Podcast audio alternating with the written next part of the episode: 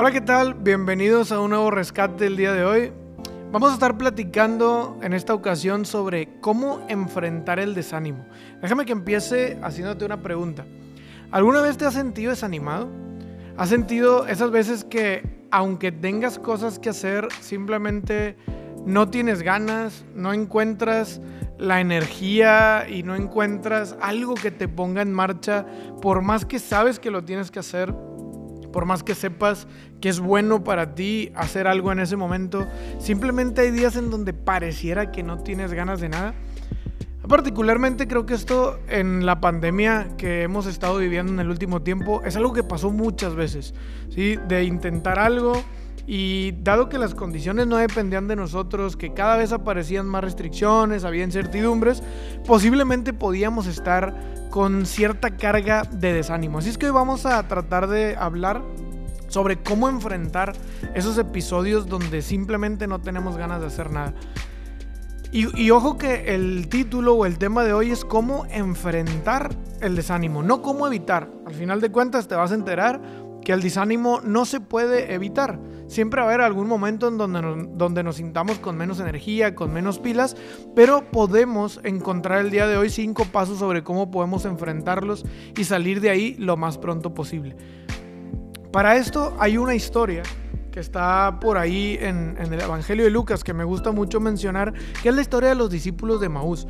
Dos, dos discípulos, dos personas que estuvieron claramente desanimadas. Prácticamente esta parte de la Biblia nos platica que el día de la resurrección de Jesús, dos discípulos iban caminando hacia un pueblo que se llamaba Emaús. Era una distancia larga. Iban caminando por ahí cuando Jesús eh, los alcanza y empieza a caminar junto con ellos. En el camino van platicando, ellos le cuentan un poco lo que ha pasado eh, con toda esta historia de la crucifixión y demás, le cuentan el rumor de que algunas eh, mujeres fueron a la tumba y estaba vacía. Este, y en el camino Jesús les explicaba un poco las escrituras y cómo todo lo que se había escrito eh, y todas las profecías del Antiguo Testamento se habían cumplido por esa situación que ellos le estaban platicando que pasó. Ellos no pudieron reconocerlo, estaban muy desanimados, tanto al punto que no pudieron reconocer que era el mismo Jesús resucitado que caminaba con ellos. Y después de recorrer esa larga distancia, llegaron al pueblo en donde, en donde se iban a quedar. Ellos invitan a Jesús a que, bueno, como ya era noche y, habían estado caminando largo tiempo, se quedara con ellos. Descansan un poco, lo, invitan a quedarse a cenar.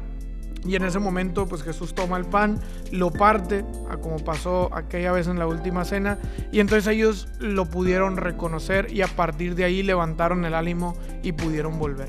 Entonces, el día de hoy en este rescate hay, hay un par de ideas que son muy importantes que quisiera que platicáramos. La primera idea es tratar de discutir un poco qué causa el desánimo, de dónde viene el desánimo.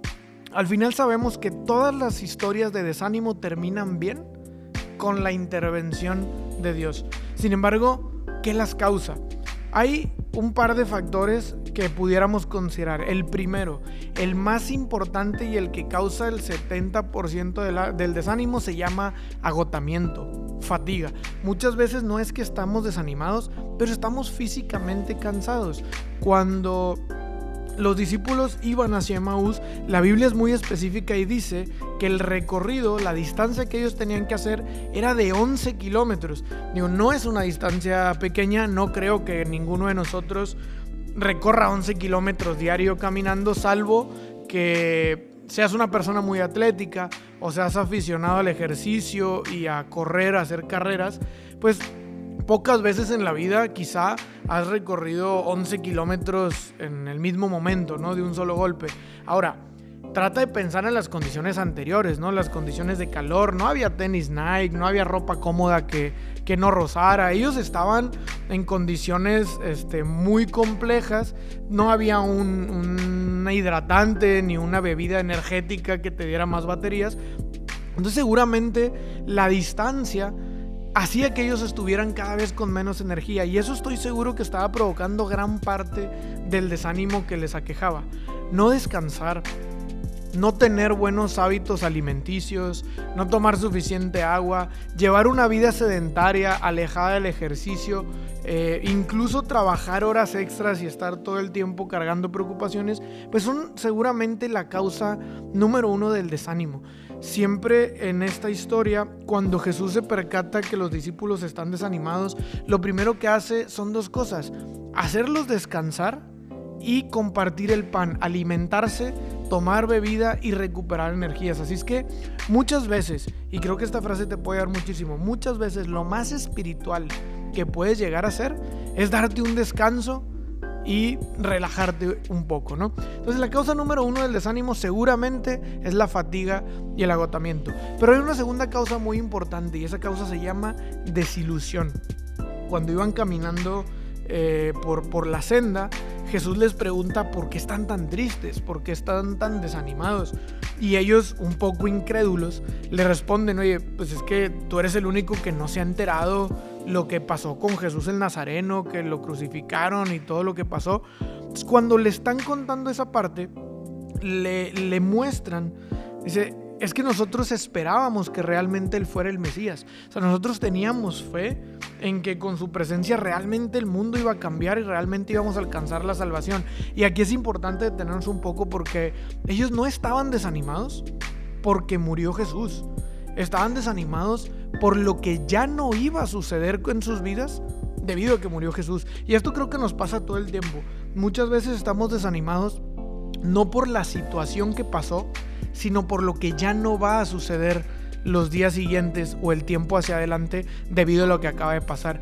Muchas veces en nuestro camino, en una tarea, en algún proyecto, con alguna relación, empiezan a suceder cosas que nos, desaniman. Y quizá no específicamente porque hayan sido muy difíciles de vivir, sino por esa desilusión que nos provoca saber que hacia adelante quizá ya no vaya a ser lo mismo. Así que probablemente si tú te sientes desanimado, desanimada, o has tenido esos lapsos en donde un día tienes una gran idea, crees que puedes hacer las cosas muy bien y el día siguiente, aunque esa idea sigue estando ahí, no encuentras la energía para llevarla a cabo, probablemente, si lo tuyo no es cansancio, probablemente hay una desilusión por ahí que te pueda estar afectando.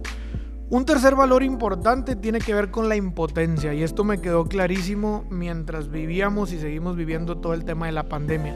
Cuando las cosas no dependen de ti, cuando hay cada vez más información, más incertidumbre, cuando las restricciones no las puedo controlar yo, esa impotencia nos empieza a generar desánimo al sentir que las cosas pueden estar fuera de nuestro control y que por más que nos esforcemos hay cosas que no vamos a llegar a poder cambiar, pudiera generar mucho desánimo. Incluso mención especial a lo que me pasó personalmente durante la pandemia, cuando has intentado todo y las cosas no resultan, como tú lo esperabas, es una causa de desánimo. Estamos hablando básicamente de cuando aparece el fracaso, que bueno, esto es algo que platicamos por ahí en los primeros episodios del podcast sobre cómo enfrentar y superar el fracaso, que seguramente te puedes dar una vuelta por ese capítulo, ¿no?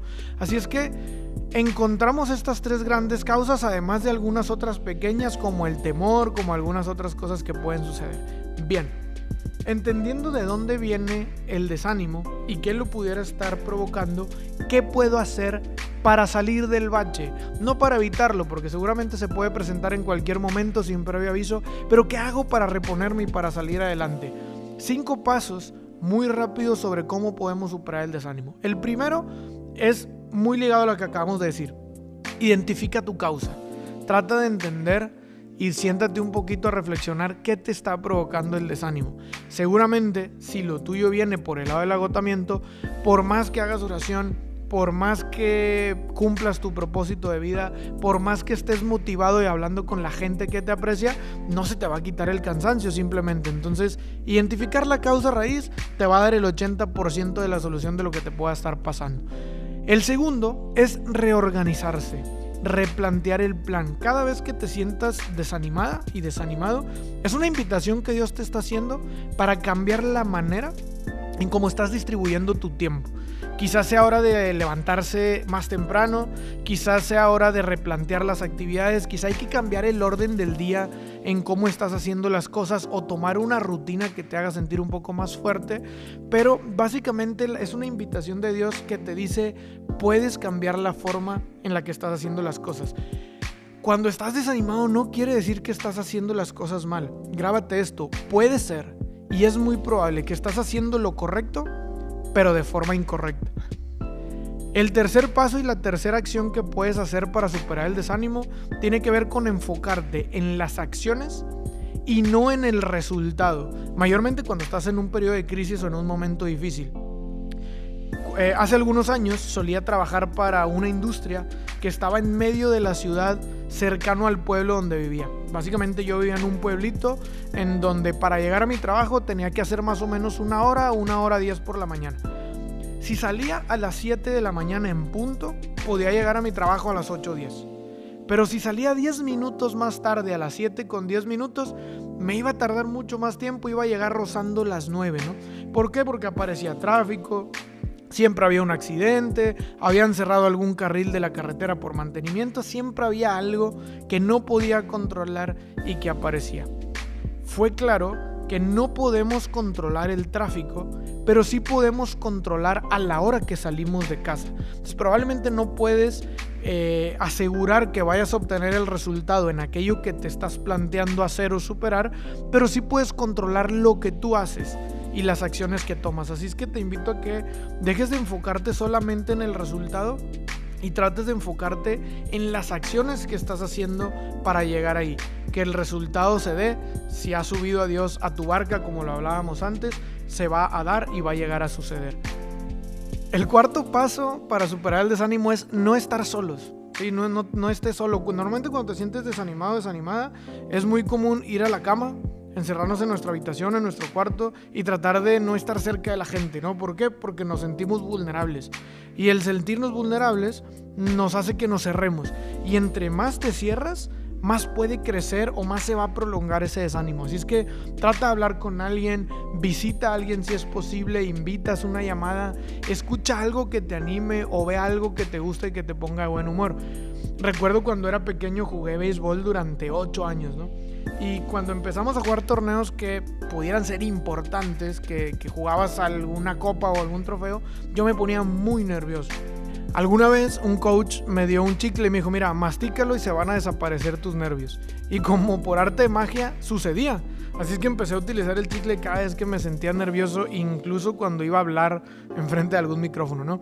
Y crecí pensando que quizá me había sugestionado, que era cuestión que yo provocaba con mi mente, pero resulta que había una razón científica detrás de todo esto, y es que cuando estás masticando chicle, neurológicamente tu cerebro recibe señales como si estuvieras comiendo, y lo único que no haces cuando estás en peligro es comer. ¿no? Si, si, tu vida se ve amenazada, te van a dar ganas de huir o puede ser que te quedes congelado, pero lo último que vas a querer hacer es probar algún bocado, con lo cual la parte del chicle te, relajaba porque le estaba mandando señales a nuestro cerebro de que estaba todo bien y que estaba tranquilo. De la misma forma funciona el no estar solo. Si tú estás con otra persona platicando, compartiendo algunas ideas, a tu cerebro le van a llegar esas señales de que estás bien, de que estás animado, que hay algo por qué seguir avanzando y probablemente corte el proceso del desánimo de tajo. Y por último, acuérdate de Dios. Recuerda lo bueno que ha sido contigo en el pasado. Seguramente no es la primera vez que te desanimas tampoco eres la primera persona a la que le sucede, no quiere decir que tenga menos valor, quiere decir que puedes recordar las veces que Dios ha hecho algo por ti y tratar de asegurarte que Él está haciendo por ti algo ahora y algo se puede aprender de esta situación. Recuerda que tus pensamientos determinan tus sentimientos. Si sientes desánimo, probablemente es porque estás pensando en cosas que te desaniman. Así es que pregúntate, ¿qué te puede estar causando el desánimo el día de hoy? La próxima vez que te sientas desanimada, desanimado, ¿qué podrías recordar que Dios ha hecho por ti? ¿Qué momento recuerdas en la relación con Él donde te ha ayudado? Seguramente te ayuda a salir adelante. Y sobre todo confía. Ponte en oración y confía que hasta el caracol logró subir al arca. No porque no se haya desanimado, seguramente fue una distancia de más de 11 kilómetros para el caracol lograr subir al arca. Seguro se desanimó, pero logró subir, no por su velocidad, sino por su perseverancia. Que Dios te bendiga.